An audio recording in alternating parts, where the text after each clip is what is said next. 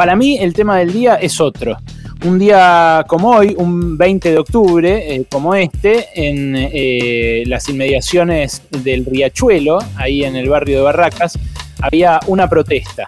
En esta protesta un montón de trabajadores eh, tercerizados, precarizados del ferrocarril, pretendían que se respetaran sus derechos, sus derechos laborales, que dejaran de ser avasallados ellos como trabajadores de segunda, sin la cobertura de un sindicato, eh, facturándole a empresas contratistas que en muchos casos tenían que ver con los propios sindicatos que, deberían defenderlos. Eh, fue eh, una protesta especialmente luctuosa, porque en esa protesta, hace 10 años, asesinaron a Mariano Ferreira.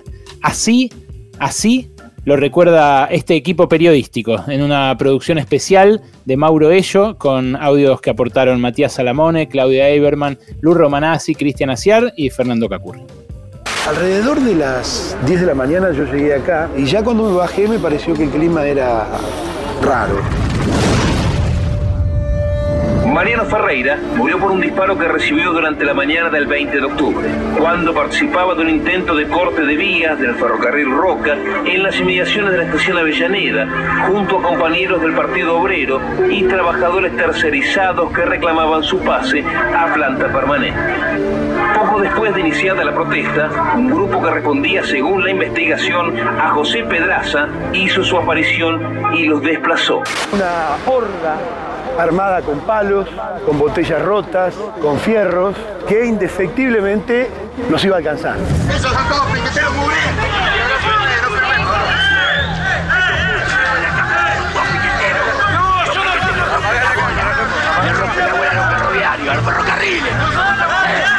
ensordecedor el ruido de las cosas que caían en los autos, en el piso. Los compañeros estaban aguantando el este temporal de, de piedras. Favale y Sánchez estaban disparando.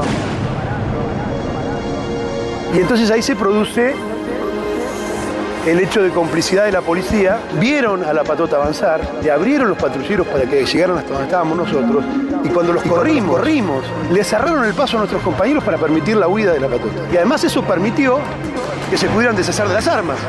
Y en un momento lo veo a Nelson. Me muestra el pantalón, que le sale sangre, y me dice, están tirando con plomo. Ahí en ese momento es cuando lo veo a Mariano. Lo veo a Mariano.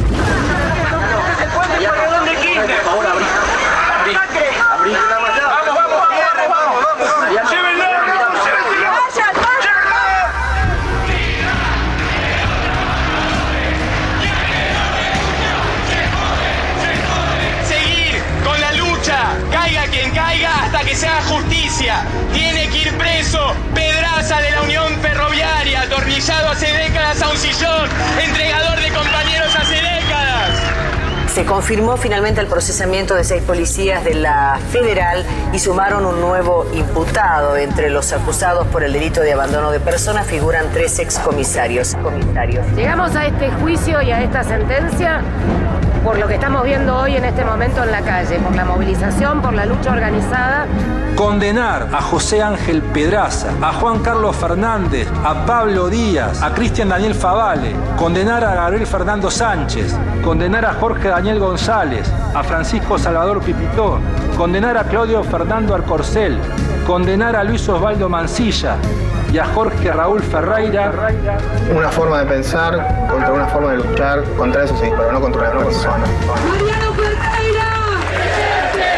Mariano Ferreira. Mariano Ferreira. Ahora.